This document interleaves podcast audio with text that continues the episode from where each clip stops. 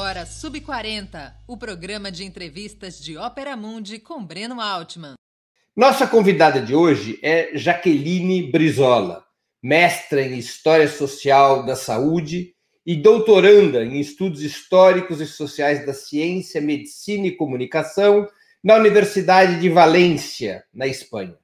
Premiada pela melhor dissertação de mestrado da Sociedade Brasileira de História da Ciência, em 2016, iremos conversar com ela principalmente sobre pandemias, a atual e as antigas. Além das perguntas que serão feitas por mim, nossos espectadores e espectadoras também poderão apresentar questões. Basta escrevê-las na área de bate-papo do YouTube ou do Facebook. Na medida do possível, essas perguntas serão encaminhadas à nossa convidada. Boa noite, Jaqueline, seja bem-vinda. Boa noite, Breno. Que grande prazer estar aqui contigo essa noite. Jaqueline, além de perguntar a tua idade, essa obrigação quase estatutária do nosso programa, muita gente quer saber se você é parente do velho engenheiro Leonel Brizola e se está apoiando a Manuela Dávila em Porto Alegre. Ótimo. Então vamos, vamos começar pelo que importa. Eu estou apoiando a Manuela Dávila em Porto Alegre. Isso é o que mais interessa das suas perguntas. Mas eu tenho 35 anos, Breno, e eu venho de uma família uh, que está no interior do Rio Grande do Sul, numa cidade chamada Palmeira das Missões, que fica muito próxima à cidade onde, onde veio o Brizola, que é Carazinho. Né? E nós temos até hoje um pouco essa dívida de buscar o nosso parentesco com, com o Brizola, porque eu posso te garantir que em todos os lugares onde nós vamos, onde nós nos apresentamos, as pessoas nos fazem essa pergunta. Né? Então, nós não temos nenhuma relação próxima de parentesco com o Brizola, mas eu acredito que nós venhamos de uma linhagem aí, lá no final do século XIX, uh, uh, muito próxima. Né? Está aí uma, uma pesquisa que precisa ser feita ainda. É, Jaqueline, conta um pouco sobre tua opção de estudar um ramo tão específico da história como o da saúde e da medicina. Qual é a tua trajetória pessoal, acadêmica, profissional? Então, é, eu, eu comecei a, a me interessar pela história da saúde lá pelos idos de 2010, quando eu estava definindo uh, o tema do trabalho de conclusão de curso, né? um velho trabalho de conclusão de curso que nós nos ocupamos no final da, da graduação. Então, uh, eu, eu já pesquisava pelo menos duas oportunidades durante a graduação com bolsas de iniciação científica uh, a história da escravidão no Rio Grande do Sul. Né? Mas esse campo me deixava muito intrigada, porque era um campo ainda pouco uh, explorado, digamos assim, pouco visitado pelos historiadores profissionais. Hoje já está muito amplificado, né? e principalmente no, no, no, Rio Grande do Sul. Né? Então, um dia eu estou passando pela Santa Casa de Misericórdia de Porto Alegre, que era uh, que estava sendo inclusive reformada e hoje tem um complexo belíssimo, né? Uh, que traz, que é um presente para a cidade, porque a, a, história da Santa Casa se confunde com a história da cidade. E eu estou passando por ali e pensei, vou entrar e dar uma olhada e, no arquivo, né? E fiz isso. E quando eu, eu falei com o arquivista, perguntei a ele: olha, existe algum tipo de registro das pessoas que uh, entraram no hospital no século XIX? Porque eu já trabalhava com o século XIX. E uhum. ele me veio com, com um livro desse tamanho, que não, dá, não cabe na tela aqui, é um livro muito grande. Uh, que é o livro de matrícula geral de enfermos, porque no século XIX você não tem prontuários, né? Claro. dos doentes. Você tem um grande livro onde ali se anota nome, idade, condição jurídica, se, livre, se, se a pessoa era livre ou escrava, a doença que ela portava, se depois sobreviveu ou saiu, enfim. E eu fiquei fascinada com aquilo. Né? Pensei, isso aqui vai dar um, um trabalho de conclusão de curso. E aí fui conversar com meu orientador a respeito. A minha ideia era estudar a situação de adoecimento das mulheres escravizadas. E aí ele me convenceu, ele disse, olha, esse é um campo ainda que precisa né, de, de, de uma investigação mais ampla, né? Quem sabe você amplia um pouco, né? Então estuda uh, os escravos, as doenças dos escravos. E aí eu fui seguir o conselho dele, né? Que é meu orientador, inclusive, até hoje, lá na URGS, o professor Fábio Kuhn. E acabei fazendo um trabalho, então, intitulado Cativeiro e Moléstia, que foi o primeiro trabalho uh, nessa área, né? E depois, não, aí depois você não consegue mais sair, né, Breno? Você começa a, a entrar mais a fundo num campo e fica muito mais difícil de sair. E eu, eu não tenho nem vontade, né, de sair, porque cada vez, cada vez você vai vendo que precisa saber mais, né? Você estudou seu segundo. Você veio de Palmeira das Missões para Porto Alegre quando? Você foi de Palmeira das Missões para Porto Alegre quando? Então, eu vim, eu vim para Porto Alegre definitivamente em 2001, no primeiro Fórum Social Mundial. Na verdade, eu vim para o primeiro Fórum Social Mundial para participar daquele evento e, e, não, e aí não voltei mais para Palmeiras. Né, minha... a minha mãe já morava em Porto Alegre e eu fui estudar no Júlio de Castilhos, que é uma escola super uh, tradicional em Porto Alegre, uma escola uh, de luta, né, que sempre teve um grêmio estudantil muito atuante. E, enfim, acabei ficando, uh, me envolvendo muito na época no movimento estudantil e no movimento estudantil secundarista. E e aí, aí eu fui ficando, fui ficando em Porto Alegre e saí agora de Porto Alegre para vir para Espanha, né? Primeira vez depois de tanto tempo. Você, no teu período, então, de ensino médio, de universidade, participou de movimento estudantil?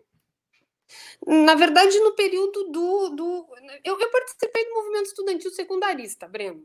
Sabes que eu cheguei a ser diretora de grêmios da UBS. Isso é uma... É um adendo aí do meu, do meu perfil. Eu Mas também. Depois... Uns anos antes de você só. Ah, é? Tem alguma coisa como 20 e tantos anos antes. Que legal. Mas aí depois, veja, depois quando eu entrei na universidade, eu, eu, eu estudei toda a vida em escola pública, né, Breno? Eu venho de uma uhum. família de trabalhadores, meu pai é professor de Estado do Rio Grande do Sul, é, a minha mãe era secretária executiva e a gente tinha poucos recursos, né? Nós não tínhamos condições de eu nunca eu não tive condições de ingressar numa universidade particular paga, né? Isso não estava nem não, não estava nem no horizonte de possibilidades. Então eu percebi logo no início da faculdade que ou eu, eu baixava a cabeça e estudava realmente, ou eu, eu não tinha outra opção. Então eu acabei ficando mais uh, uh, digamos assim, na base do movimento estudantil. Eu cheguei até aí para o Congresso da Uni como delegada, uh, logo no início da, da, uhum. da, graduação, mas aí depois eu acabei me afastando e ficando mais voltada mesmo para a vida acadêmica. Assim. Entendi, entendi. Jaqueline, é, como é que você compreende que os estudos históricos poderiam nos ajudar a compreender esse momento de pandemia? Ótima pergunta. Olha, Breno, uh, as pessoas estão muito surpresas com esse momento que nós estamos vivendo, e não é para menos porque nós vivemos uma situação de pandemia uh, em nível global que afeta a vida das pessoas, que deixa milhares de pessoas contagiadas, milhares de mortos, né? Uma uhum. situação econômica que se agrava a cada dia. Agora, para nós que estudamos a história da saúde e das doenças, isso não é nenhuma novidade.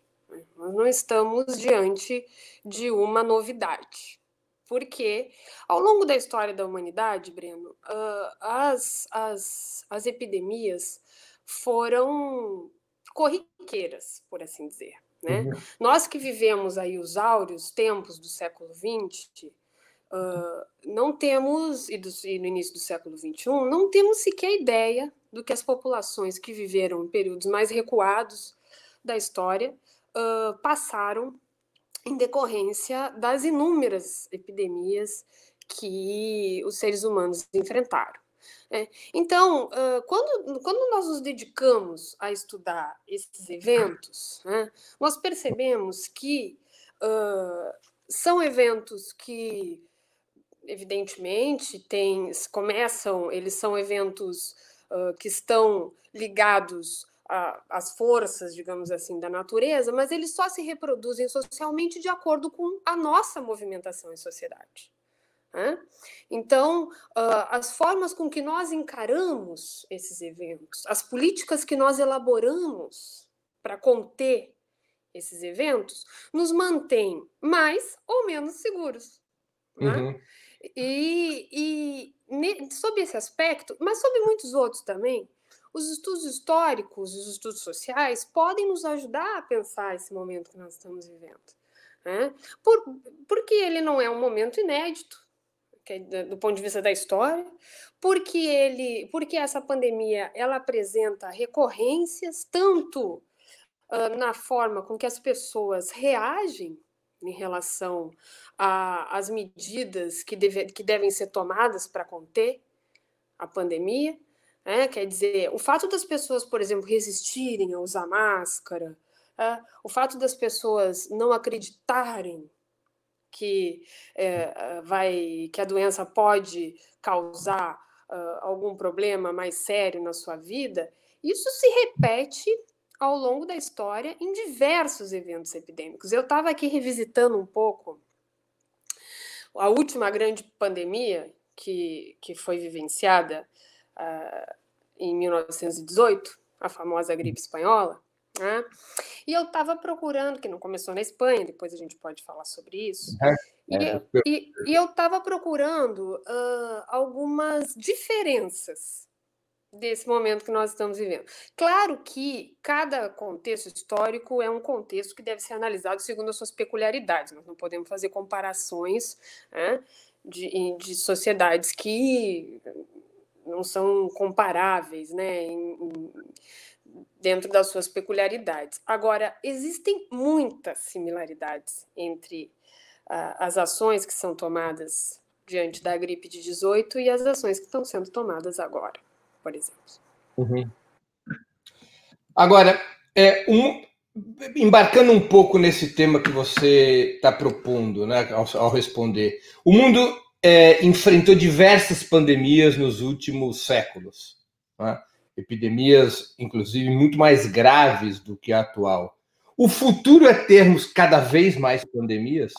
Essa interpretação que a gente pode fazer da trajetória histórica?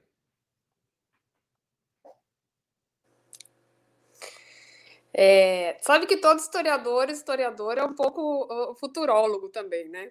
Que a gente gosta uhum. de dar pitaco sobre o futuro, mas o que a gente sabe mesmo falar é sobre o passado, né? E o passado justamente faz sentido quando a gente pode compreender o presente. Né? Então, é, essa pergunta é interessante, Breno, porque é, a, as pessoas têm uma ideia, de, o senso comum, digamos assim, tem uma ideia de que nós vivemos uma constante evolução. Né? Uhum. Principalmente no sentido do desenvolvimento da ciência, da técnica, né? que se acelerou muitíssimo no século XX. Né? Claro. Agora, uh, veja, nós não podemos encarar o desenvolvimento humano sob a perspectiva de uma eterna evolução, né? porque, uh, via de regra, em, em, diferentes, e há inúmeros exemplos ao longo da história, né? uh, as sociedades humanas regridem em, em, determinados aspectos. Né? Veja que, por exemplo, na, na, Grécia Antiga, que é o berço da filosofia, que é o berço, inclusive, dos primeiros tratados de medicina, lá uh, do famoso, dos famosos tratados hipocráticos, se tinha uma ideia muito melhor elaborada a respeito do, do corpo humano, a respeito do adoecimento, que se que se tinha, por exemplo, na Europa do século IX depois de Cristo, durante a Idade Média, uhum. né?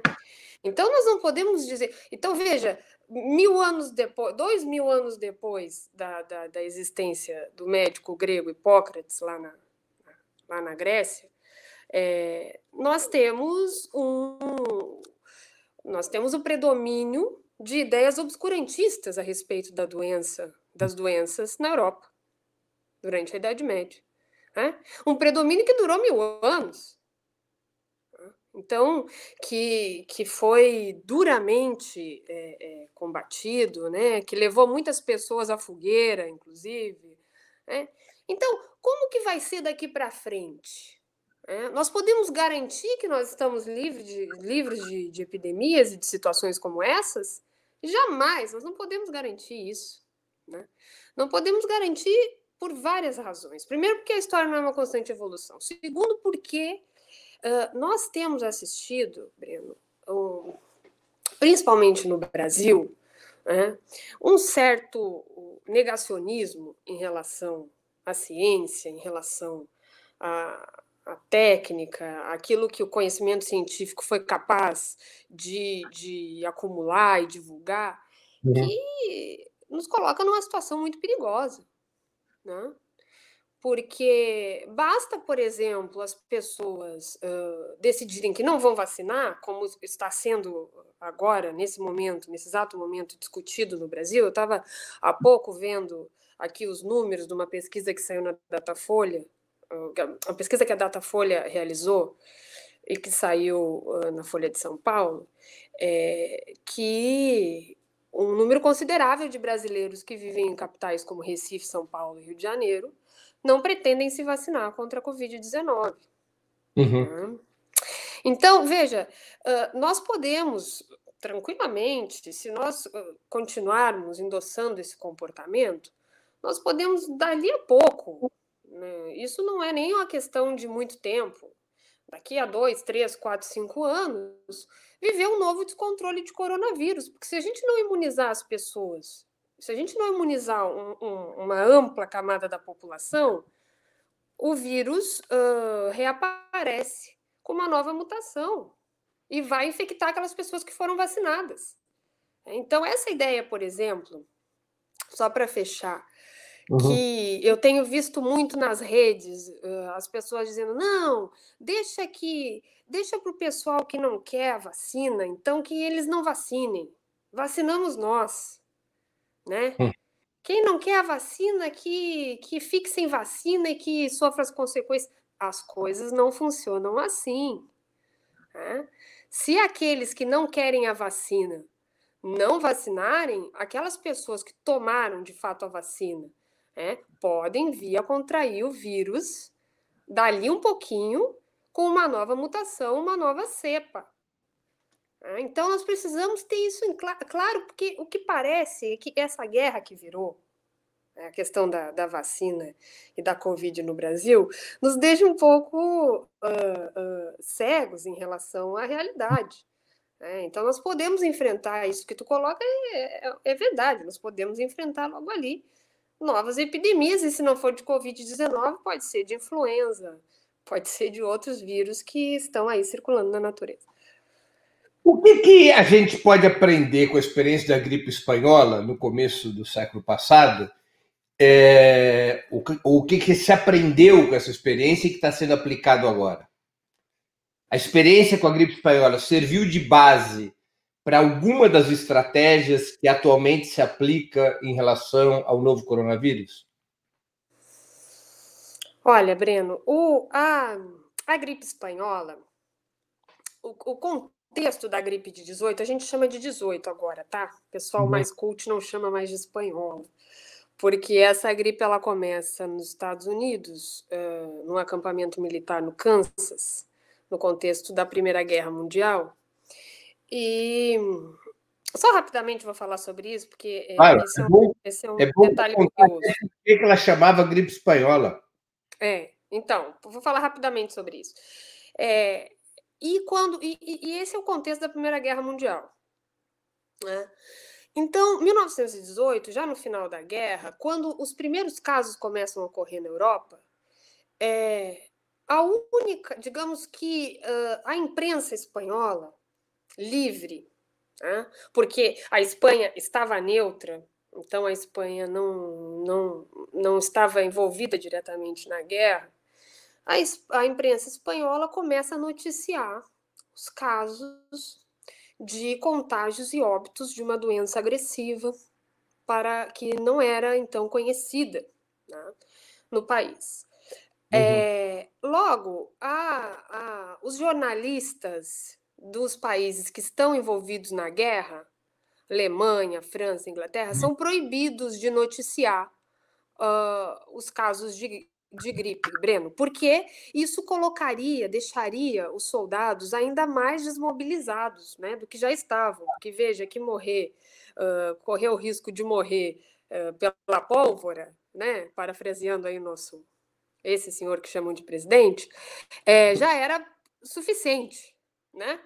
É, suficientemente perigoso. Agora, correr o risco de, de, de, morrer por uma doença desconhecida aí era muito pior. Então, quando o mundo se, eh, se vê afetado pela gripe, a referência que se tem é de uma gripe espanhola, porque a imprensa espanhola noticia, de fato, é, a, a gripe. Mas ela começa lá no, nos Estados Unidos e os primeiros casos na Europa uh, são na França.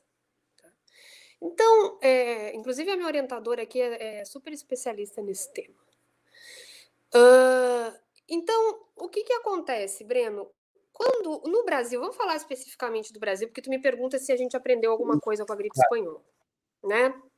No início de 18, quando a gripe assolava a Europa e os Estados Unidos, a imprensa brasileira e o governo tratavam o assunto com pouca preocupação, né? relativizando o perigo dessa chegada. Né? Isso é um pouco normal, isso acontece em quase todas as epidemias. Né? Isso aconteceu agora na Europa com o coronavírus, porque quando o coronavírus estava causando os primeiros, os, os, primeiros casos lá na China, o, a União Europeia continuava né, distraída com seus negócios. É, discutindo Brexit e outras questões. Hum? Então, na medida em que a doença começa a causar os seus estragos, e, não foram poucos estragos, só no Rio de Janeiro, por exemplo, 66% da população uh, uh, foi contagiada. Isso quer dizer, Breno, na época o Rio de Janeiro tinha uma população de 990 mil habitantes, mais ou menos, não tinha um milhão de habitantes. Isso quer dizer que 660 mil pessoas caíram doentes pela gripe. Você não tem ideia, quando a gente vai a ler. A gripe espanhola tinha o mesmo perfil, atingia, eh, por exemplo, os mais idosos, idosos mais que os mais jovens? Não. Isso é interessante também. A, influen... a gripe espanhola matava gente jovem a rodo, né? Matava uh, uh, uh, crianças, matava jovens, pessoas idosos também, mas não tinha essa peculiaridade que tem o coronavírus, a Covid, que ataca muito mais os, os idosos. Depois, inclusive, podemos falar mais sobre isso, por que, que a Covid ataca mais os idosos, né? Porque uhum. tem essa, esse, esse, esse é um dado interessante, inclusive, para as pessoas pensarem um pouco como vão reagir. É, então, quando isso. E esse, esse detalhe do Rio de Janeiro, é, tem um artigo interessante da, da, historiadora Adriana Goulart, lá da UF, que, ela, que chama Revisitando a Espanhola, uhum. que ela, ela coloca no, no seu artigo. Uh, eu, quando li esse artigo, a impressão que eu tinha era do, do da ideia aquela do apocalipse zombie, sabe? Porque é.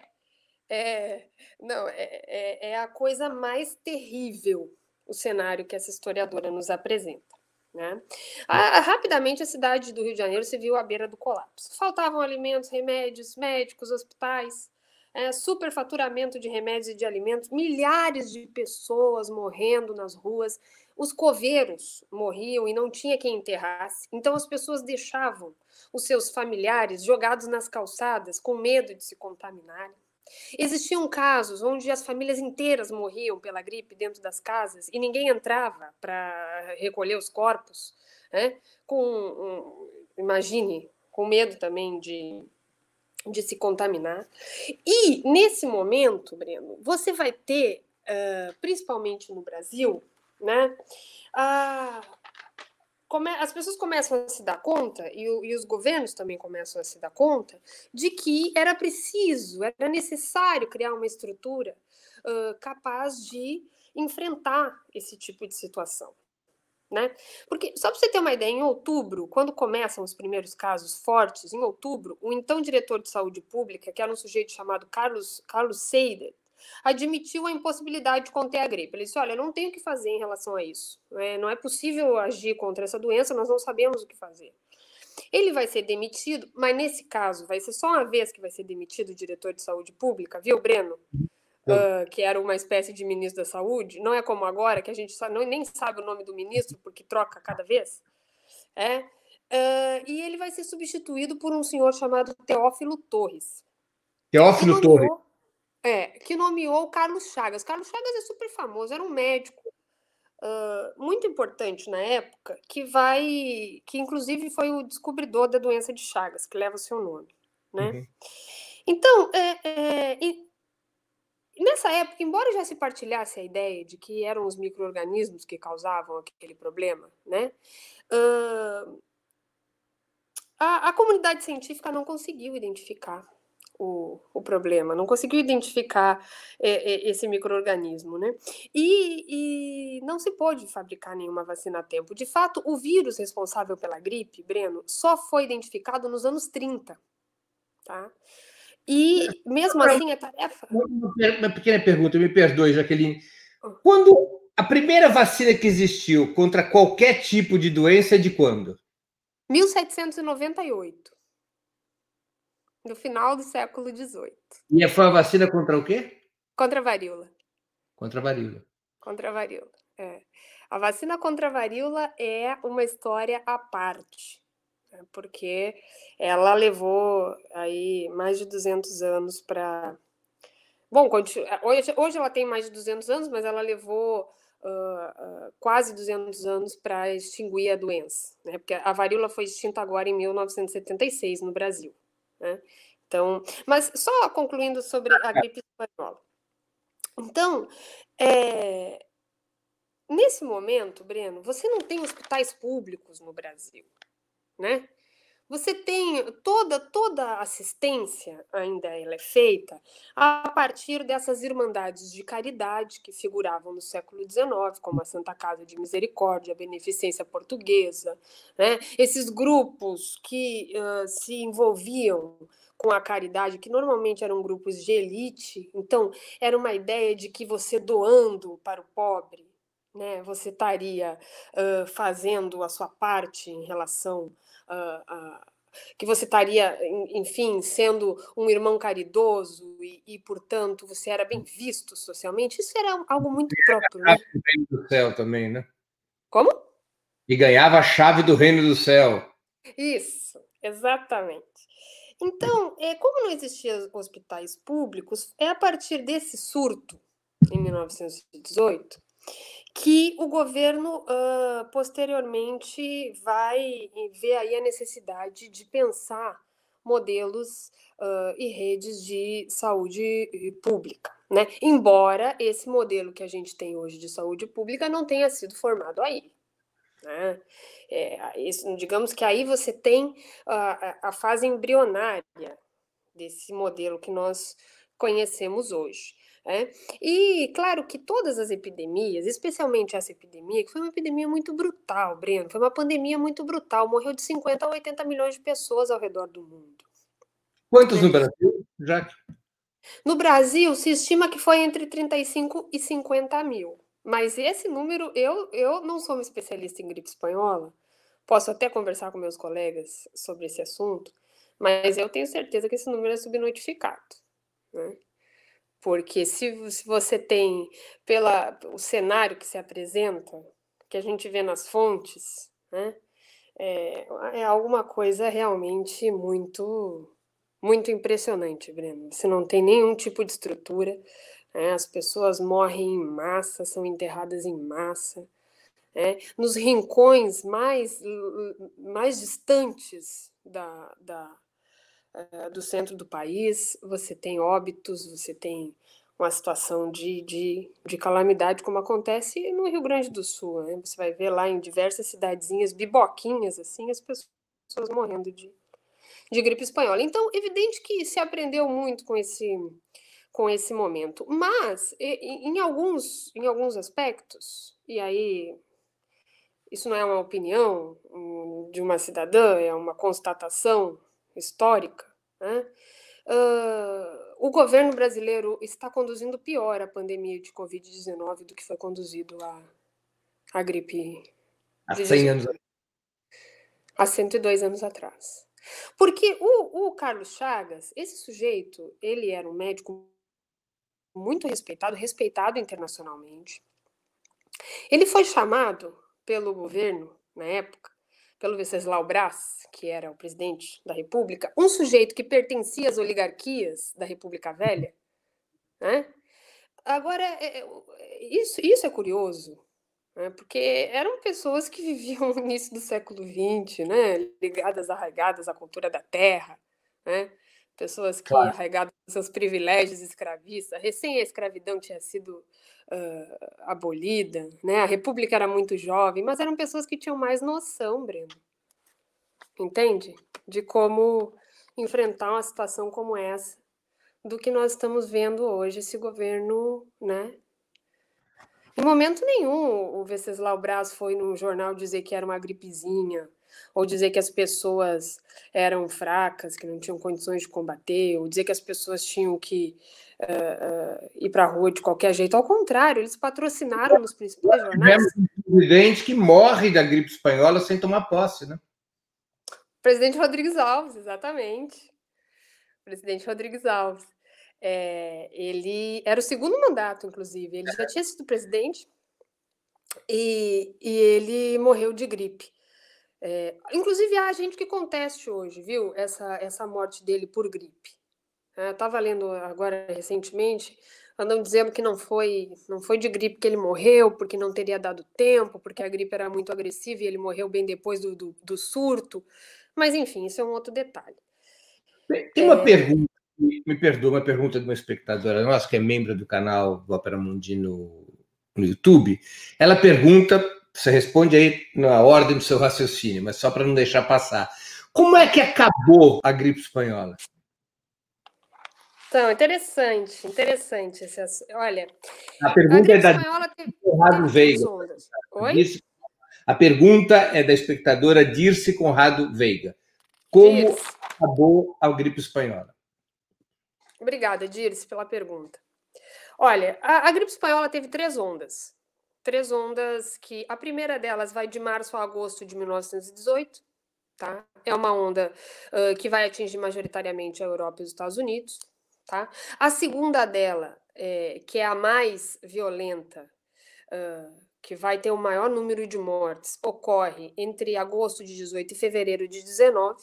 Né? Então, é, e aí nesse, nesse, nesse momento o Brasil já está de cabeça na situação, e a terceira onda ocorre de fevereiro a maio de 1919. Veja, Breno, é, nesses momentos, tá?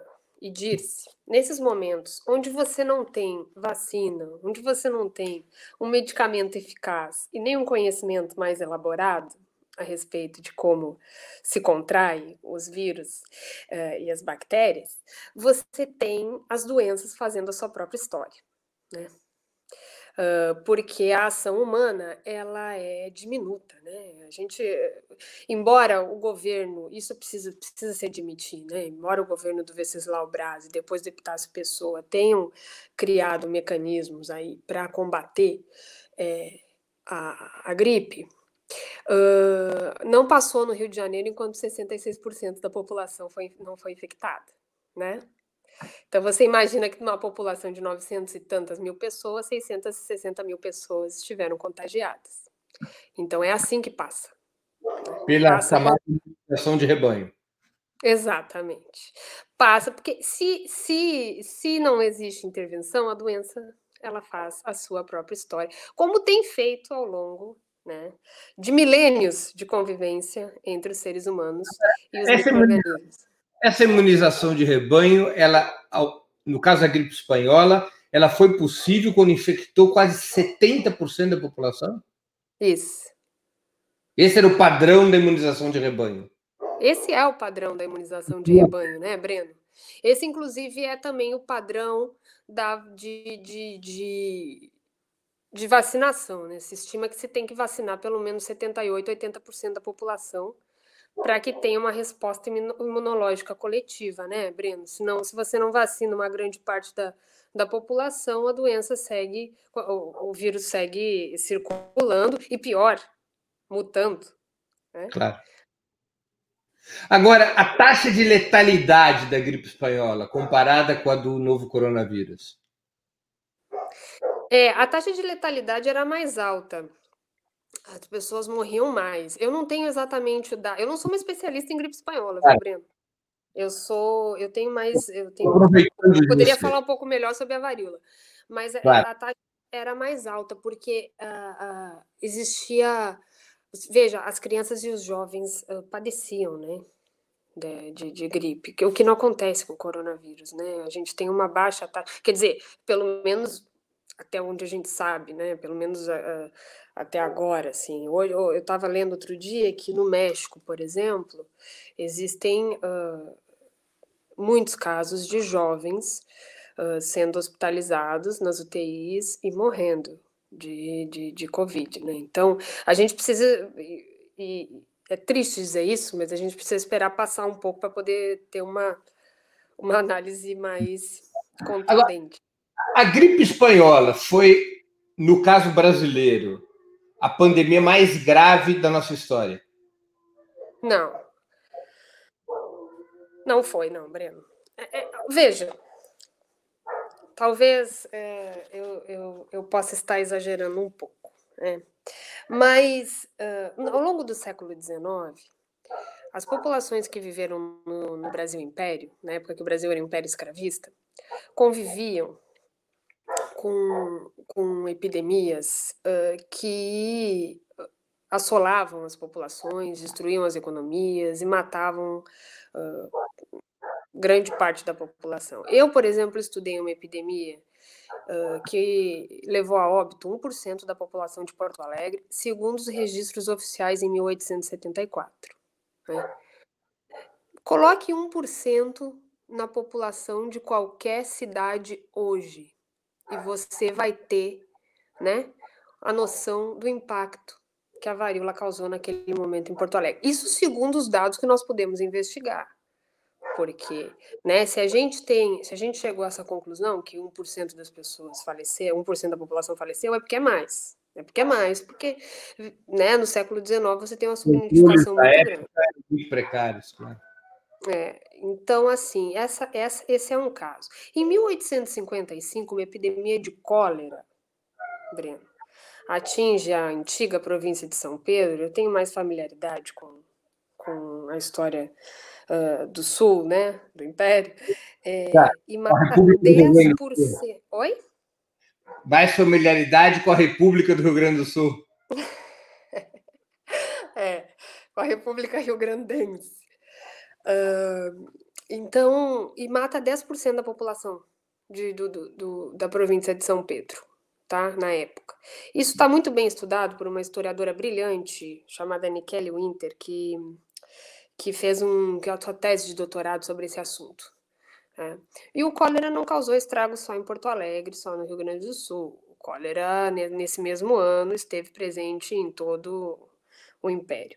Uma epidemia de febre amarela que ocorre só cinco anos antes do, do dessa epidemia de cólera, 1850, vai ser a responsável pelo falecimento de 2,5% da população carioca, segundo os dados da historiadora Cláudia Rodrigues, né, que também fez um estudo brilhante sobre esse, sobre esse evento lá no Rio de Janeiro. Então, veja, só aqui, eu, só no século XIX, eu acabei de te citar três epidemias de doenças diferentes né? E, e que ainda precisam ser mais estudadas, evidentemente, mas a gente, a gente, os dados que a gente tem já nos deixam bastante, já nos dão bastante certeza, né, dessa situação. A peste bubônica teve pouco impacto no Brasil? A peste bubônica, é na verdade, a peste bubônica que tu que tu está se referindo é a, é a, peste negra na Europa. Negra. É. É, não, é, porque, na verdade, a gente nem chama mais de peste negra também, né? Porque é pejorativo, né? Esse termo. É. A gente. E porque também produz preconceito, né? Então a gente chama realmente de peste bubônica. Mas esse, esse evento, Breno, que é uh, a maior, a maior, uh, o maior evento epidêmico da história da humanidade, ele ocorre na Europa no século XIV, depois de Cristo. a terceira onda dele é no século XIX, né? Sim, mas esse grande evento, esse forte evento que ficou uh, conhecido nesse, né, nesse momento, ele ocorre no século XIV. Agora, veja, a peste bubônica, ela continua causando estragos ao longo de mais de três, quatro séculos. Sim, sim, né? sim. Então, então, claro que você vai ter focos e brotes de peste bubônica em muitas regiões do planeta, e, claro, depois que os europeus chegam na América, você vai ter focos também dessa doença na América, né? Mas nada que se compare com a situação que a Europa vivenciou no século no século XIV, entre 1348 e 1852, que é a maior onda né, de peste e que vai levar um terço da população europeia a falecer nesse período. Né? Quando ocorre a campanha da desratização no Rio de Janeiro, havia um medo da propagação de um brote de peste bubônica por causa do rato, que seria o transmissor, de um tipo específico de rato, né, que seria o transmissor da peste. Não é isso? É, não, é, na verdade, essa é uma história interessante, né? Que porque é, esse contexto da perseguição aos ratos é o mesmo contexto ali da, da revolta da, da vacina, né?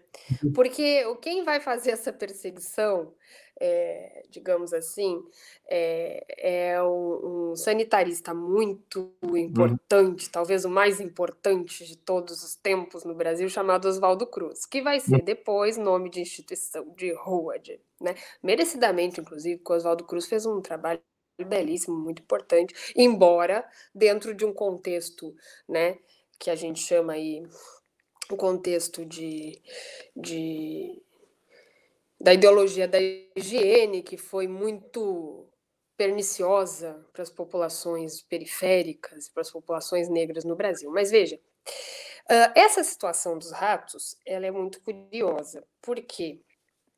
Porque o Oswaldo Cruz, que era um sujeito além do seu tempo, tinha estudado na França, ele tinha participado, inclusive, de um grupo no Instituto Pasteur, na França, no final do século XIX, e ele sabia que as pulgas dos ratos né, eram uhum. os transmissores da peste bubônica.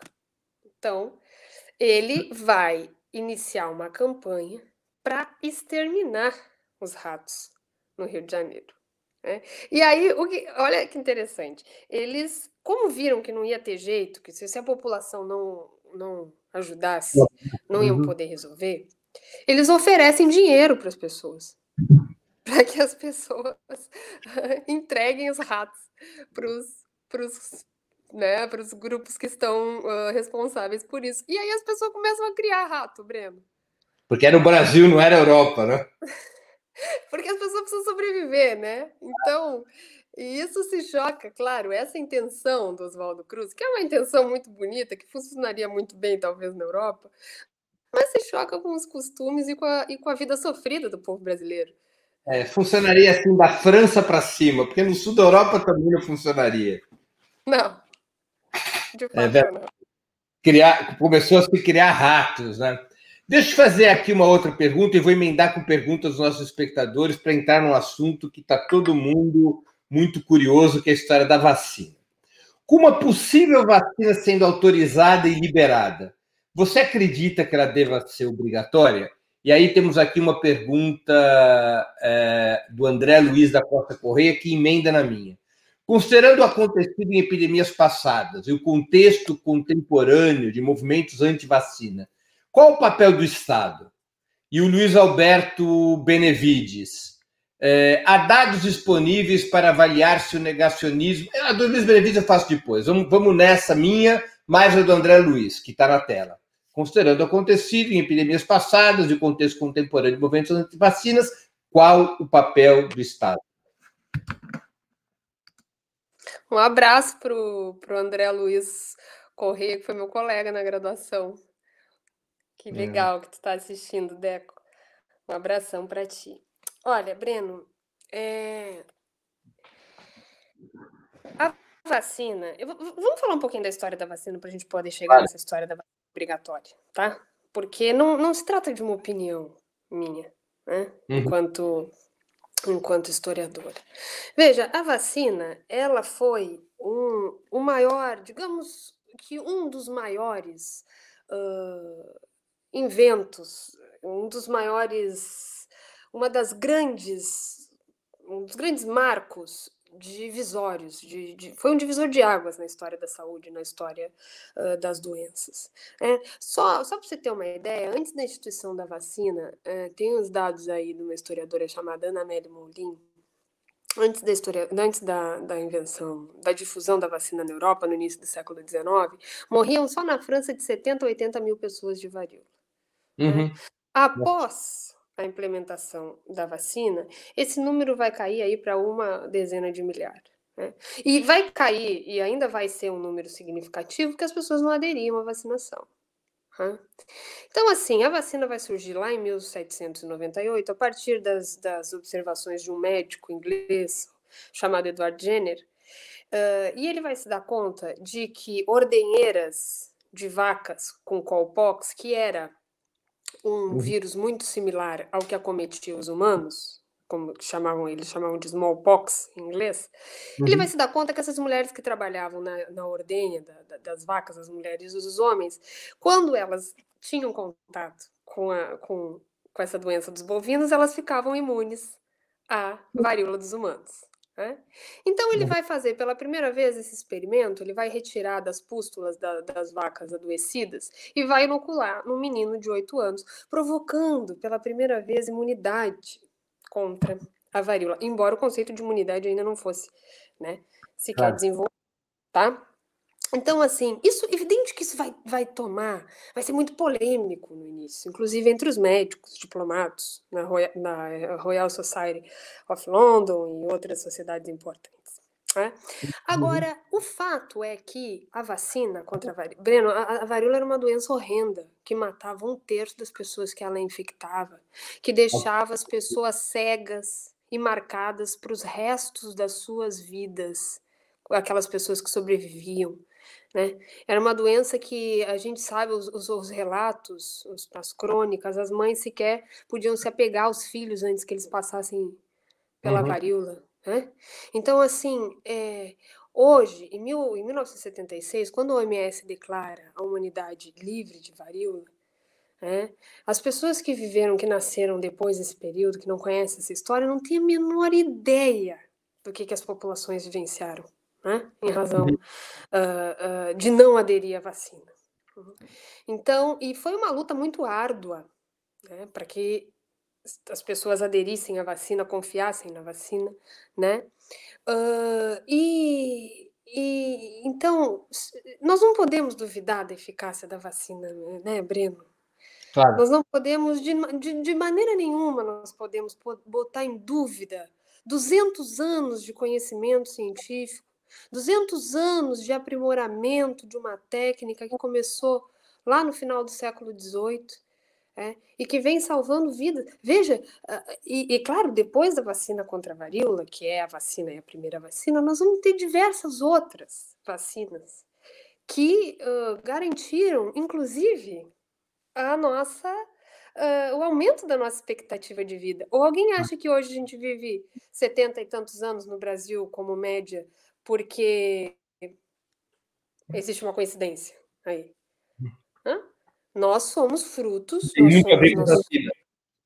Claro, a vacina, inclusive o, o, os lugares onde existe vacina, né, nos lugares onde a vacina, é, onde não existe vacina, quer dizer, uh, ou, ou, há uma menor adesão à vacinação, né, porque não existe lugar que não existe vacina mais hoje no mundo, né, as pessoas vivem menos. Existe as taxas de, de, de, de mortalidade infantil são mais altas. Mas você acha que deve. Quer dizer, a vacina tem muitos argumentos em seu favor, as vacinas. Agora, você acha que no caso específico do novo coronavírus, a vacina deveria ser obrigatória? O papel do Estado seria, nesse caso, não apenas prover a população com a vacina, mas obrigar, como foi feito na época da vacina contra a varíola, pelo mesmo é, Oswaldo Cruz em 1904, que acabou dando até na revolta da vacina? Então, são contextos muito diferentes. Né? Uhum. Mas, assim, a situação que nós vivenciamos hoje, é... pouca gente sabe, mas a vacina é obrigatória no Brasil. As vacinas são obrigatórias. As pessoas que não vacinar. Por exemplo, no ECA, o Estatuto da Criança e do Adolescente, está ali colocado de que a, a vacina é um, né, um dever do Estado, uma obrigação dos pais de, de garantirem para os seus filhos. Inclusive, isso tem gerado imensas polêmicas, porque hoje existem pais que não querem vacinar de jeito nenhum os filhos, né?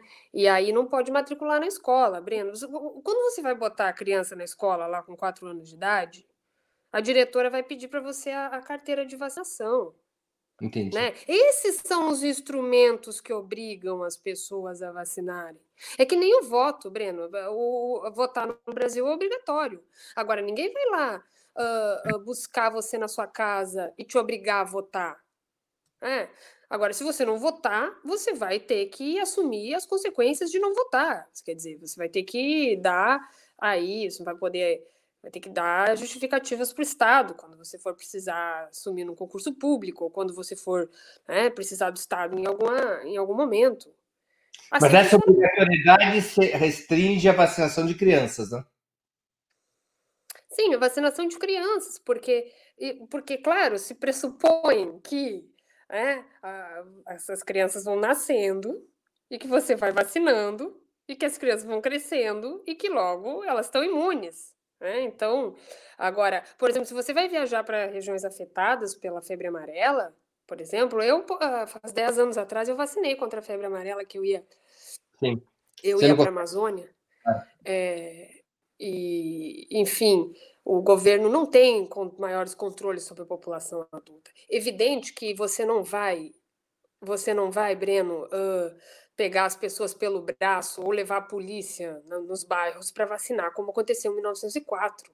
Isso não isso não está no, no, no, horizonte. Agora, o Estado tem que ter mecanismos de controle, porque se, se o Estado não faz, se você deixa que as pessoas decidam sobre isso, não, agora eu vou decidir sobre esse assunto. Né? Eu decido porque, na verdade, é a minha liberdade individual. Só um pouquinho, a sua liberdade individual acaba onde começa a do outro. É, e se você não vacina o teu filho, que é uma decisão que você pode tomar, eu não posso correr o risco de colocar o meu filho na escola e ele ser contaminado pela poliomielite, que deixa as crianças paralisadas. No caso do novo coronavírus, você acha que deveria existir sanções cíveis, ou seja, no, fica proibido de tirar passaporte, fica proibido, você tem que ter punição desse tipo. Não é cadeia, não é prisão, mas como é que você obriga a vacina? Para adultos, porque para crianças é simples, relativamente simples. Agora, para adultos, como tornar uma vacina obrigatória para adultos? Olha, Breno, é, aí eu quero entrar nesse, nesse assunto do papel do Estado que o André coloca, tá? E, e vamos ser, vamos colocar exatamente o, os pingos nos is nesse caso. Né?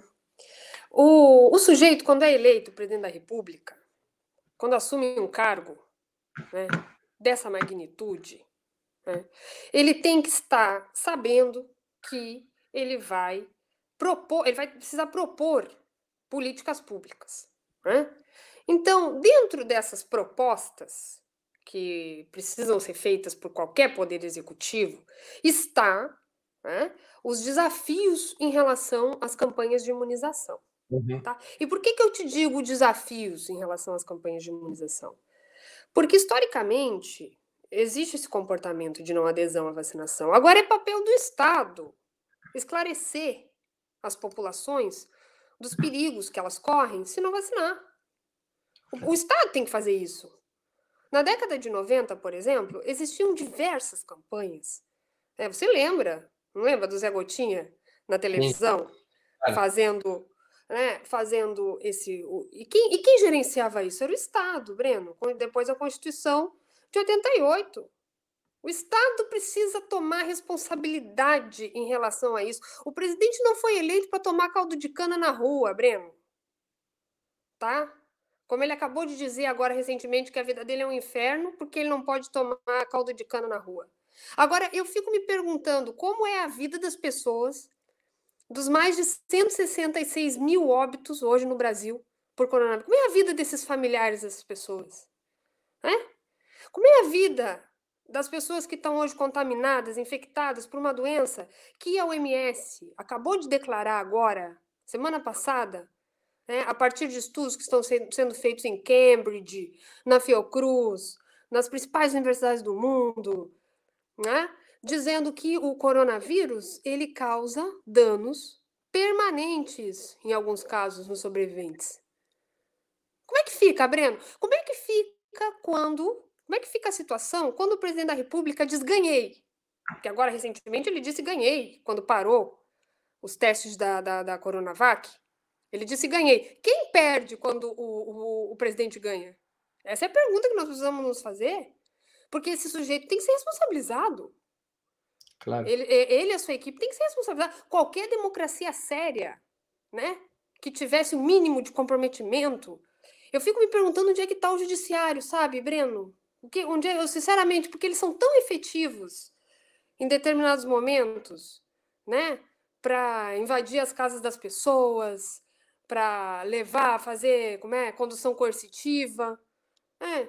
E onde é que, como é que tá, como é que fica o cidadão brasileiro completamente desprotegido numa situação de pandemia, né?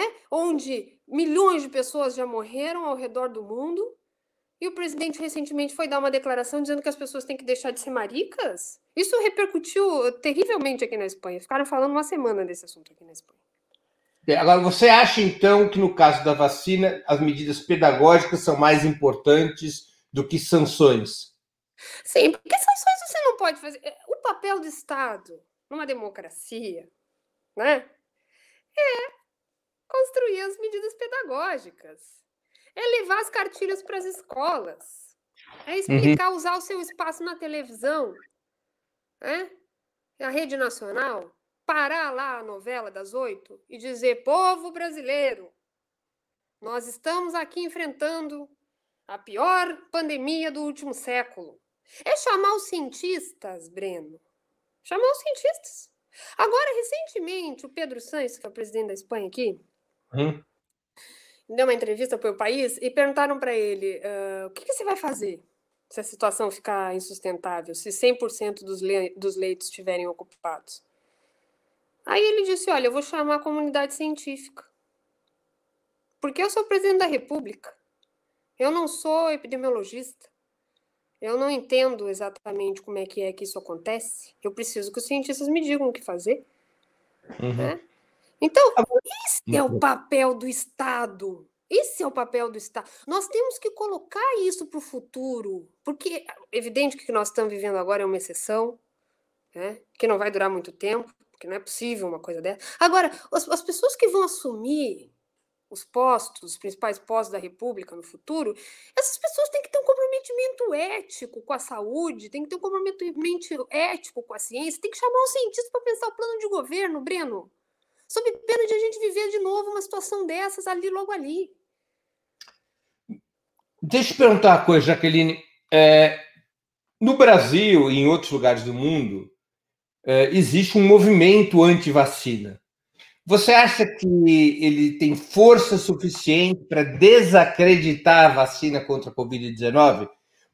No caso específico do Brasil, você acha que pode haver algum paralelo com a histórica revolta da vacina de 1904, que a gente já citou, e eu vou aqui emendar uma pergunta do Luiz Alberto Benevides. Há dados disponíveis para avaliar se o negacionismo das populações piorou, melhorou ou estacionou nos últimos 100 anos? Excelente pergunta. Hein? Olha só, dados disponíveis. Uhum. Olha, Breno, é, Primeiro, falar dessa situação. Eu estou muito empenhada em estudar esse movimento anti-vacina no Brasil, embora eu seja uma historiadora lá do, de períodos mais recuados. Isso é um tema que me interessa bastante, porque esse é um tema muito preocupante. Tá? Uh, eu, eu, acho que não pode. Não, nós não podemos comparar essa situação que nós estamos vivendo hoje com a revolta da vacina de 1904. Né? Por duas questões fundamentais. Eu vou, eu vou resumir muito rapidamente. A revolta da vacina em 1904 ela acontece no bojo de uma situação onde se tentava criar as condições para sanear a cidade do Rio de Janeiro. Né? Uhum. E eles acreditavam que sanear a cidade era arrancar os pobres do centro da cidade, era arrancar os negros do centro da cidade, era uh, uh, colocar para baixo do tapete a cultura africana, que eles tinham vergonha da cultura africana. Né? Por isso que eles colocaram a capoeira na ilegalidade, por exemplo, no início do século, entre outras questões. Tá? Então, a, uhum. o, o, a obrigatoriedade da vacina, a lei que obriga a vacina, ela, ela é o estupim de um momento de conflito, certo? Uhum. Que vai ser aproveitado, inclusive, por grupos que eram contra o governo, Rodrigo, Rodrigues Alves, grupos militares, né, que se apropriam da insatisfação popular. Né? Exatamente, porque, porque o governo, o, o Pereira Passo, que era, que era prefeito da, do Rio na época, é, ele manda a polícia junto com os comissários vacinadores nos, na, nas favelas, nos becos, tá? Enquanto as elites, né, vão sendo assim, digamos, um pouco preservadas desse processo, né? As elites não eram obrigadas a se, a se vacinar da mesma maneira que eles faziam com os pobres, porque eles acreditavam que os pobres eram os focos da doença. Né? Então ali você tem uma situação de exclusão, você tem uma situação de marginalização, você tem uma situação diferente. Esse movimento conservador que nós estamos vendo hoje, né, no, no Brasil do século XXI, ele e, e que e que se expressa a partir de notícias falsas, a partir de fake news, a partir de ideias estapafúrdias a respeito da vacina, ele tem que ver com um movimento mais amplo pelo qual nós estamos atravessando, uma ideia mais ampla, né? De, de, de negacionismo, de, de um momento de, de ascensão do conservadorismo, né? que vai retornar aos principais espaços de poder da República. Né? E esse movimento ele não começou ontem, Breno. É, as pessoas se enganam pensando que, e talvez seja por isso que nós temos tanta dificuldade em combatê-lo. Né? Por quê? Porque ao longo da história da República, por exemplo, é, entre 1889 até 2020, nós temos N exemplos tá? de movimentos conservadores e regressistas organizados em torno das pautas elitistas, né? Que, uh, uh, que bom, se, se por um lado né, não colocam, não trazem essas questões de vacina e tal, porque agora é, uma, é, é algo que, que, que está na, na, pauta do dia hoje, em razão do coronavírus, né, uh, trazem, são movimentos regressistas que se apresentam em outras esferas da vida, né? Então, eh, nós precisamos fazer uma análise mais de fundo desses movimentos conservadores ao longo da história da República, a começar pelo integralismo lá no, na década de 30, né? E depois passando pela ditadura militar na década de, de entre a década de 60 e a década de 80, né? Que levou milhares de senhoras de, de, de, de senhoras do bem, entre aspas, para as ruas. Boa parte delas, né? É, né? E que, e que levantava o slogan de Deus, Pátria e Família lá na década de 60. Isso nada começou ontem. Isso nada começou ontem, né? Só que nós, ao longo desses 30 e poucos anos que nós temos de, de república, de constituição democrática, né, nós colocamos essa história para baixo do tapete. Nós não enfrentamos da maneira que nós deveríamos ter enfrentado essas situações. E agora nós estamos pagando preço porque as coisas voltam, assim como as doenças. Né? Então, assim, ó, é, há uma permanência dessa estrutura conservadora no, no ideário, no imaginário da população brasileira, né? E, e aí eu quero tocar num assunto que ninguém falou aqui, tá? Mas que está intimamente ligado ao descontrole das doenças, por exemplo, que é a questão do meio ambiente, que é a questão do meio ambiente, né? Da forma predatória com que nós tratamos a questão do meio ambiente no Brasil. Ou alguém acha que é derrubada da floresta, né? Por criadores de gado começou ontem no Brasil. Ou começou agora no governo Bolsonaro? Não, não começou. Né? Então, assim, nós, essa situação que nós estamos vivendo agora, desses grupos que. Olha, eu andei dando uma olhada nesse, no, no que eles colocam aí nas redes sociais, é, é, apavorante, é delirante. Eu até separei aqui um, um trecho, se alguém tocasse nesse assunto. Deve, deve existir algum vírus não diagnosticado que explica esse crescimento brutal da estupidez, da fantasia e da ignorância no Brasil. Tem que ser estudado, viu? Isso tem que ser melhor estudado, mas Breno, eu posso, olha, eu acho que nós, quando nós recuperarmos de novo, quando eu falo nós, eu, eu me refiro aos humanistas, viu, Breno? Eu não estou nem me referindo à esquerda partidária, esse, esse partido ou aquele partido. Eu me refiro àquelas pessoas que têm um compromisso, um compromisso ético com o humanismo. Né? Nós vamos ter que repensar todas essas questões. Né? Porque só, só para você ver, só você ver aqui, ó, tá? Até escrevi um trecho que eu estou escrevendo aqui para um artigo, vou ler para ti um pedacinho. Uhum. Passados 116 anos do final da famosa contenda no Rio de Janeiro, que é a, a revolta da vacina, Uh, parte da população brasileira afirma que não pretende receber o imunizante contra o coronavírus caso ele esteja disponível em breve. Né? Uh, influenciados por grupos como o lado obscuro da, das vacinas ou vacinas, o maior crime da história, que são grupos que têm milhares de seguidores no, no, uhum. nas redes sociais, tá? Uh, ambos com centenas de seguidores, tá? Segundo os resultados recentes de uma pesquisa realizada na USP, que levou em consideração as postagens desses grupos, os indivíduos contrários às vacinas argumentam que o imunizante nada mais é que uma ferramenta para instituir uma nova ordem global e que a China estaria por trás de um plano de dominação em massa, por supostamente ter espalhado o vírus ao redor do planeta. Outros argumentos, como de que após receber a vacina as pessoas passariam a ser controladas por um chip, também aparecem entre os seguidores de tais grupos. Ou seja, agora. Está é, tá faltando, tá faltando psiquiatras no país, né? Não, e o pior de tudo, o pior de tudo não é esse tipo de paranoia tá circulando no Facebook ou no, no Twitter ou sei lá onde. O pior de tudo é o presidente endossar esse tipo de argumento delirante. Aí o sujeito, aí o sujeito vai para a televisão e diz assim: ninguém, a vacina não vai ser obrigatória, ponto final. Aqui na vacina da China não vai entrar, criando um clima de tensão num país que, num país que tem o segundo maior caso de óbitos do mundo, Breno, é, é os Estados Unidos, depois é o Brasil. Nós temos uma verdadeira. Olha aqui, ó, a guerra do Vietnã matou 58 mil pessoas, Breno. 50 mil. anos. Hã? 58 mil norte-americanos. É, em vários anos. Certo? Não, diga. É porque os americanos na guerra do Vietnã mataram 2 milhões de vietnamitas, né? Ah, bom, isso é verdade. Mas 58 mil norte-americanos, né? É verdade. E, e, e, isso em vários anos. E isso é um, isso é um desastre para eles. Entende? Eles têm isso como um desastre. É né? como se a bomba caísse no velho Maracanã lotado na final Brasil-Uruguai em 1950 e morresse todo mundo. É isso que é a morte aqui no Brasil. Exatamente.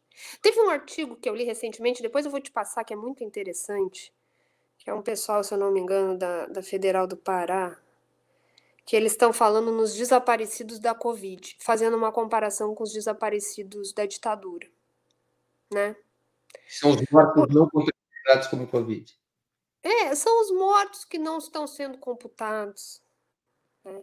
São é a negligência do Estado. Breno, isso não se trata. Outra vez eu, eu fiz uma postagem, eu escrevi ah, que isso está sendo. Isso é a negligência do Estado brasileiro. Um professor meu lá da URGS, professor Luiz Alberto Grijó, ele me corrigiu, ele disse, Jaqueline, isso não é negligência, isso é crime doloso. Nós não podemos falar em negligência, não. É? Porque quando você tira uma presidenta por crime de responsabilidade fiscal e se cria todo um clima de horror no país, e você não questiona uma administração que não não não. Breno eh, nós temos uma situação de caos né? E isso sabe é, é, é, tão impactante isso é tão impressionante isso do ponto de vista histórico. Isso é inédito. Isso nunca aconteceu nem no Brasil colônia acontecia isso Breno. Claro né? Então, quando as pessoas me perguntam, agora falando, respondendo para o Benevides, que ele. Como é que ele falou da vacina? Foi? Eu já esqueci, porque é tanta. Ele perguntou sobre dados disponíveis para avaliar se o negacionismo das populações piorou, melhorou, estacionou nos últimos 100 anos. Ah, então. É... Ótimo. Isso é importante falar sobre isso mesmo. Veja, a gente tinha uma situação de relativo controle em relação à vacinação no Brasil até o governo Bolsonaro, tá? É, o Brasil tem uma das cartas mais uh, sofisticadas de vacina do mundo. O Brasil tem institutos uh, respeitados internacionalmente, como é o caso do Instituto Butantan, que é um instituto centenário, como é o caso da Fiocruz, que produz imunizantes. Né? E nós tínhamos uma situação de relativo controle de enfermidades né, uh, no Brasil. Agora, veja, essa pesquisa que saiu recentemente, que a Datafolha fez aí, nessas capitais, em São Paulo, Rio, Belo Horizonte Recife, aponta que uh, a população brasileira, é, olha aqui, na sua opinião, a vacina deveria ser obrigatória ou não para todos os brasileiros? Respondem os entrevistados. Sim, deveria, 58%. Não deveria, 41%. 41%.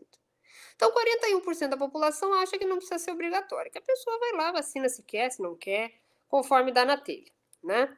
Aí depois, hoje existem vacinas sendo desenvolvidas contra a Covid em diversos países. Você vacinaria, você seria vacinado por uma vacina feita na China? Aí sabe o que as pessoas dizem? Grande parte dos entrevistados? Não. Olha aqui, ó. 39% dos entrevistados dizem que não querem a vacina da China, tá? Uhum. Enquanto 58% dizem sim, né? Se for só essa que tem, a gente vai tomar essa mesmo. Agora, aí pergunta, aí a pergunta é o seguinte: e se a vacina for dos Estados Unidos? Contra a Covid? Aí, 76% dos entrevistados querem se vacinar. E vou te mostrar uma coisa, já que você está falando nisso, que é uma coisa indecente. A maneira como a imprensa está se comportando. Olha aqui a manchete da Folha. Pfizer testes e conclui que a vacina é 95% eficaz. Jamais a Folha fez uma manchete sobre essa, sobre a vacina da China, sobre a Rússia. Seja a Folha, que é até o mais decente dos jornais diários do Brasil, fazendo a propaganda da vacina americana. Você uhum. entrando sutilmente, mas entrando numa disputa ideológica sobre a vacina. Claro. Não, e prejudicando o nosso país, porque essa vacina ela não está sendo feita pela China. Vamos deixar muito claro que é uma parceria entre a Sinovac e o Instituto Butantan, que é um instituto brasileiro, reconhecido internacionalmente, que geraria receita para o Brasil, entendeu? Porque a matéria-prima está sendo trazida para o Brasil, logo seria feita a vacina no Brasil. Agora nada, agora Deus o livre, né? Levar dinheiro para São Paulo. Né? O Brasil não tem nem condições de infraestrutura de armazenar, porque exigiria aqueles super congeladores que não tem aqui no Brasil. Exatamente principalmente no nosso clima quente que nós vamos entrar agora a partir de janeiro, né? Final de dezembro, a gente. Bom, nós estamos indo no finalzinho, quer dizer, nós estamos até ultrapassando o nosso tempo, mas está muito interessante. Tem uma pergunta do Fernando, tóxico Fernando, ele assina. Houve algum governo na história do Brasil ou do mundo que se colocou contra medidas de saúde impostas por especialistas ou cientistas? Fernando, eu não conheço essa. Eu conheço o Bolsonaro pela primeira Mas... vez, né? Que é uma coisa surpreendente, que foi o Mbeki, que foi o presidente da África do Sul, que considerava, que se colocou contrário ao tratamento da AIDS, né? Sim, mas no Brasil, olha, eu desconheço, posso estar errada, não sei, podemos até dar uma investigada maior sobre isso, mas eu venho estudando a história das doenças desde o final do século XVIII, Breno. Eu começo, agora no doutorado, eu faço uma comparação entre as situações de epidemia no Rio de Janeiro e Havana. Então, uhum. é, eu tenho, eu posso te dizer que eu já tenho 10 anos de estudo nesse campo. Uhum. É, conheço particularmente o século XIX, onde fiz minha dissertação de mestrado, é, e eu nunca vi Nunca vi nenhuma fonte histórica, nunca vi nenhum historiador mencionar que o governo tivesse se colocado. Ao contrário, veja que o Dom João VI, quando chega no Brasil em 1808, quando a corte portuguesa desembarca no Brasil em 1808, uma das primeiras medidas que o Dom João VI vai tomar é criar o Instituto a, o, o, Instituto de Vacinação Municipal, que seria, né, que seria o município do Rio de Janeiro, mas que na época não se chamava município, uhum. é, para promover a vacina contra a varíola, porque o Dom João tinha, inclusive, perdido um irmão Sim. Com 27 anos de varíola, o príncipe Dom José, que seria o herdeiro do trono do Brasil, caso não tivesse morrido de varíola numa época que não existia vacina. Claro. Tá? Isso no Brasil colônia, Breno, antes da independência.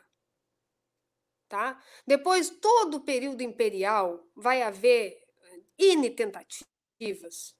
Primeiro Dom Pedro I, depois Dom Pedro II, né, dos presidentes provinciais, N tentativas de médicos particulares, doutor Musi, ou doutor uh, Luiz da Silva Flores, lá em Porto Alegre, que virou nome de rua, N tentativas desses, desses grupos de, de, de vacinar, de seguir os preceitos da ciência. E isso que nós estamos vivendo em pleno século XXI, na era do antibiótico, na era das vacinas, na era do depois da revolução tecnológica, é inédito na história do país. Deixa eu fazer uma. Eu vou te fazer uma última pergunta, depois a gente vai fazer um ping-pong rapidinho.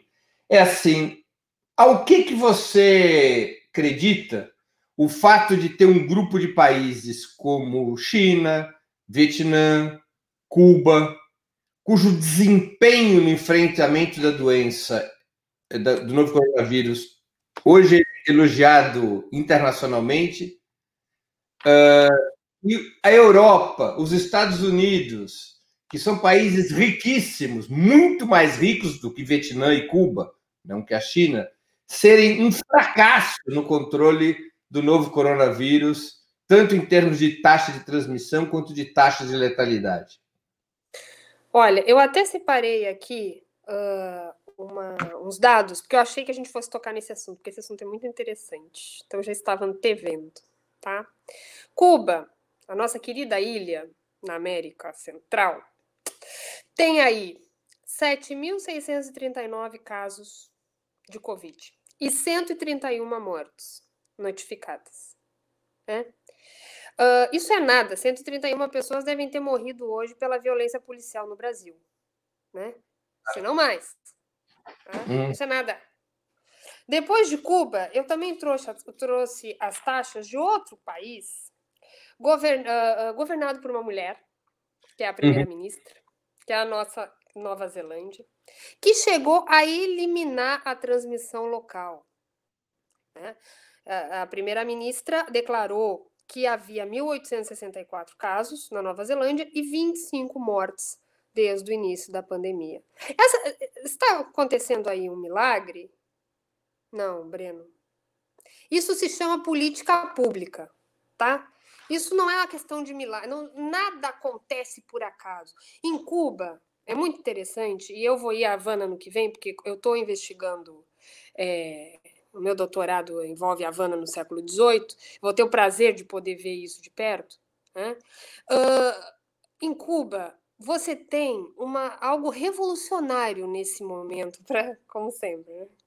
é, que é a testagem. O que, que foi feito em Cuba? Os médicos, atenção primária de saúde, atenção básica, se adiantou, eles foram na porta das pessoas. Bateram. Entendeu? vamos aqui testar, ó, senhor Dona Maria. Abre a boca aqui, nós vamos testar para ver se a senhora está com Covid. É dura no país. Exatamente. A partir da atenção primária, da atenção básica, que era algo que nós podíamos ter feito no Brasil. Outro dia eu estava discutindo aqui com um colega, ele dizia: Não, mas veja, a situação é que o Brasil é um país muito grande, não é possível. Não, tem, isso não tem nada a ver com o tamanho de população. Isso tem a ver com vontade política. Nós temos uma, nós temos uma atenção básica no país. Nós temos um, um, uma estrutura do Sistema Único de Saúde que nos permitiria fazer isso a partir dos agentes de saúde nos municípios. Entende? Que são pessoas que já fazem um trabalho parecido preventivo, que vão de casa em casa nos municípios. É, e Cuba Por fizeram isso? Medicina até, né? Exatamente. Por que não botaram os estudantes de medicina a fazer isso? É? Isso daria outra live, Breno, para a gente falar, entendeu? Porque nós temos uma situação no Brasil que precisa ser repensada urgentemente. É? Porque nós temos uma, uma medicina elitista no Brasil é? que, que não chega nas pessoas. É, a gente viu a quantidade de médicos uh, dizendo: olha, não, não, agora, sabe, pegando licença ou não sei o quê, não. Porque, sabe, nós não conseguimos enfrentar as coisas da maneira com que tem que ser feita. Tem, tinha que fazer testagem em massa. Os países que testaram em massa, eles se adiantaram, como foi o caso de Cuba, e aí, quando encontraram o sujeito que estava ali com a Covid e que não estava manifestando sintomas, isolaram o sujeito ali. Pronto, acabou. Parece que foi até o terceiro grau de isolamento, né? Isolou quem tinha, isolou quem tinha, quem teve contato com quem tinha, e isolou quem teve contato com quem teve contato com quem tinha, né? Exatamente, porque é assim que você. Olha, não existe outra maneira, não existe um remédio. Todos os remédios, quando vocês ouvirem que existe um remédio contra o coronavírus, é mentira, não existe. Não existe. Não existe cloroquina, não existe. Nenhum remédio foi reconhecido pela. Não tem outra maneira. A, a, a, a Covid é a doença do isolamento, Breno. Claro. O, o método eficaz é isolar e usar máscara. É. Se você não. Eh, só existe esse método. Agora, agora vai ter a vacina. É que se o lunático, se, se, se a gente conseguir convencer, né? Parece piada, mas se, se, se o governo se convencer da necessidade da vacina, nós vamos poder estar minimamente protegidos. Agora, veja, só a vacina não resolve, tá? A gente vai ter que. Claro que a vacina vai amenizar, vai ser, né? Nós vamos finalmente poder respirar aliviados, mas para que nós não enfrentemos novamente situações parecidas ou piores que essa, nós precisamos pensar nos instrumentos de fortalecer a saúde pública, porque teve um tema que nós falamos aqui. E com a vacina a gente vai poder voltar a se cumprimentar com abraços, apertos de mão e beijos? Tomara. É a grande Hã? pergunta. É a grande pergunta nos países latinos. Porque os anglo-saxônicos, os asiáticos, sabem viver desse jeito. Os latinos não sabem viver assim. Não, é horrível. É horrível. é terrível isso aí. Cumprimentar com o cotovelo, com a mão. É horrível. É, Jaqueline, tá muito interessante. Isso aqui é uma aula que a gente está recebendo, mas agora eu terei que ir para as perguntas de ping-pong, nossas últimas é, e derradeiras perguntas, porque o programa já vai para uma hora e meia de duração. E aí na Espanha já são que horas da, da madrugada? 1h25, Breno, mas um, um programa sub-40, a pessoa tem que ficar acordada depois da meia-noite, né? Senão não dá, né? É verdade. É que o entrevistador não aguenta. o entrevistador não tem idade para ficar até essa hora. Deixa te fazer. Tá super bem, para de bobagem. Fala lá o entrevistador, no máximo, poderia ser convidado por mais um ano para um programa sub-60. É, vamos embora. Time de futebol. Colorado Internacional. Ídolo político. Dos antigos ou dos novos? Sua escolha. Nelson Mandela. Livro inesquecível. Olhai os lírios do campo, de Érico Veríssimo. Você é da República Rio Grandense. Música preferida? A minha alma, do Rapa. Filme marcante? A culpa é de Fidel. Evento histórico do qual gostaria de ter participado? Maio de 68. Muito bem. Jaqueline, eu queria te agradecer muitíssimo por essa entrevista. Eu quero repetir, foi uma aula para todos nós. A gente aprendeu muito aqui sobre as pandemias. Daria para ficar mais outras horas aqui explorando o teu conhecimento, porque faz falta isso, saber uh, os contornos históricos dessa situação que a gente está vivendo. Tanto a imprensa quanto as, os próprios, as próprias informações governamentais não tratam deste problema e a gente teve essa oportunidade de conversar contigo. Queria realmente agradecer por ter aceito o nosso convite e te desejar boa noite, que você possa descansar, que uma e meia da manhã já é um horário que, que exige um travesseiro. Querido, eu queria, eu que queria agradecer muito, viu, Breno? Porque eu sou, eu acompanho muito as tuas postagens, acompanho os programas, o Opera Mundi. É, me sinto muitíssimo honrada de estar nesse programa que já recebeu o Guilherme Bolos, né, que é o nosso futuro prefeito de São Paulo, recebeu a Carol Proner, né, uma, uma mulher brilhante que eu tenho a maior referência nela, é, e outras pessoas aí de ponta. É, eu sou uma, uma mera historiadora da ciência, né, que posso contribuir mais ou menos com um pouco que venho estudando aí ao longo da minha trajetória. E quero me colocar à disposição uh, de, de, do programa e de outros eventos para a gente poder discutir essas e outras questões e dizer que nós uh, fizemos alguns diagnósticos ruins nesse momento aqui. Mas uhum. nós temos um mundo a ganhar, Breno. E nós vamos começar a ganhar agora com a vitória da Manuela lá em Porto Alegre do Bolos em São Paulo. Um grande abraço. Muito obrigada pela oportunidade. Terminamos mais uma edição do programa Sub 40. Para assistir novamente esse programa, se inscreva no canal do Opera Mundi no YouTube. Curta e compartilhe nossos vídeos. Deixe seus comentários. O jornalismo de Ópera Mundi é mantido com o seu apoio. Faça uma assinatura solidária em www.operamundi.com.br. Com um pequeno valor mensal, você nos ajuda no desenvolvimento de um jornalismo independente e de qualidade. Obrigado pela audiência e até a próxima.